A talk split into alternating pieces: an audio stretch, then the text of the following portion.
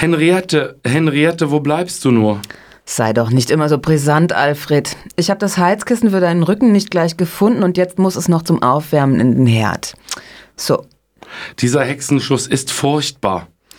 Du sitzt auch immer nur am Computer und beschäftigst dich mit deinem neuen Hobby. Wer nicht rumläuft, hat keine Muskeln und Muskeln ist das Einzige, was bei Rücken hilft. Das hat mir der Arzt gesagt. Ich kann nicht weg vom Computer. Ich möchte alles über den Longtermismus lernen. Longtermismus ist eine faszinierende Idee, aber das verstehst du nicht. Ich sag immer, wo der Alfred recht hat, hat er recht. Ich verstehe nämlich wirklich nur Bahnhof. Siehst du, Henriette? Aber vielleicht erklärst du mir mal, was ist ein Longtermismus und wofür ist das gut? Für alles. Ha, da bin ich mal gespannt. Schieß los.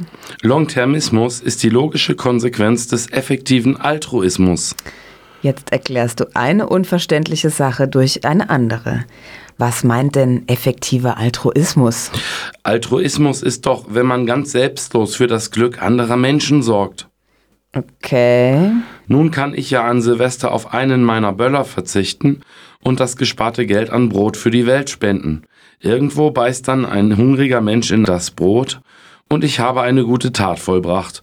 Doch es gibt viele mögliche gute Taten und da ich Gutes tun will, muss ich mir überlegen, wie ich maximal Gutes tue und damit sind wir dann schon beim effektiven Altruismus. Das heißt, ich tue einer maximalen Zahl von Menschen maximal Gutes. Das klingt wie aus einer Vorlesung über Betriebswirtschaft. Aber das Problem stellt sich doch. Wer gut sein will, der ist doch auch dazu aufgerufen, darüber nachzudenken, wie er besonders gut sein kann. Auf diese Überlegung zu verzichten, hieße doch auf Gutes zu verzichten. Und wer auf eine gute Tat verzichtet, obwohl er diese tun könnte, ist einfach schlecht. Ein wenig schwirrt mir der Kopf. Aber weiter, was ist dann Longtermismus? Es geht um die Vermehrung von Glück und da muss man zukünftige Menschen mit einbeziehen. Sie sollen doch auch glücklich sein. Da hast du recht. Ich wünsche mir auch, dass unsere Kinder glücklich werden. So speziell ist es nicht gemeint. Aber wie dann, Alfred? Es geht auch um künftige Generationen und nicht nur um physische Menschen, sondern auch um digitale Menschen. Sie sollen auch Glück empfinden können und damit es noch mehr Glück gibt, müssen wir an ihrer Erschaffung arbeiten. Dazu brauchen wir viel künstliche Intelligenz. Mit ihrer Hilfe werden wir das All mit digitalen Menschen bevölkern, auch in Zeiträumen, in denen es die Erde nicht mehr geben wird. Mehr Glück ist nur möglich, wenn es viele Individuen gibt, die das Glück auch empfinden. Umso mehr Glücksempfinder in Raum und Zeit, umso besser. Jetzt hebst du aber ganz schön ab, Alfred. Aber Henriette, das ist doch nicht nur eine Spinnerei von mir. Wichtige Leute vertreten den Longtermismus, zum Beispiel Elon Musk. Aha, der also. Sei doch nicht so, man kann ja manches über ihn sagen, aber er ist wirklich jemand, der in die Zukunft denken kann.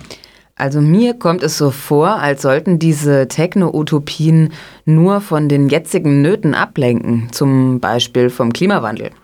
Und du sagst mir immer, ich solle nicht an Verschwörungstheorien glauben? Aber ganz so weit hergeholt ist der Gedanke in diesem Fall nicht. Die eigenen Verschwörungstheorien glaubt man halt. Aber um ehrlich zu sein, ich finde auch, dass das mit dem Klimawandel übertrieben wird. Habeckereien. Also ich will ja auch nicht, dass die Erde überhitzt wird und Menschen dabei sterben.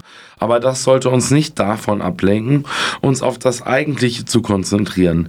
Wir können vielleicht einige, vielleicht sogar eine große Zahl von Menschen nicht mehr retten, aber wir können Milliarden, was sag ich, Billionen mal Trillionen mehr künftige Menschen glücklich machen. Dafür müssen wir aber unsere Ressourcen an der richtigen Stelle einsetzen. Für dich sind also Menschen dafür da, als Glücksträger zu fungieren und wenn einige andere deshalb halt zugrunde gehen, dann lässt sich das mit mehr Glück an anderen Glücksträgern aufwiegen. Glück ist ein Wert an sich und die Menschen sind äh, der leider notwendige Speicherplatz. Also bei allen Höhenflügen denke ich doch immer noch, ich sitze hier in einer Vorlesung über Betriebswirtschaftslehre. Vielleicht ist Elon Musk ja der Dozent. Henriette, du begreifst es einfach nicht. Natürlich sollen alle lebenden Menschen auch glücklich sein, aber deshalb kann ich das Recht auf Glück zukünftiger Menschen nicht beschneiden. Wenn ich das Leiden einiger Menschen in der Gegenwart gegen das Glück von viel mehr Menschen in der Zukunft aufwiege, dann gebietet mir das Prinzip des effektiven Altruismus, mich für das größere Glück der Mehrheit zu entscheiden, für die blühenden Landschaften einer großartigen Zukunft. Ich stehe überwältigt.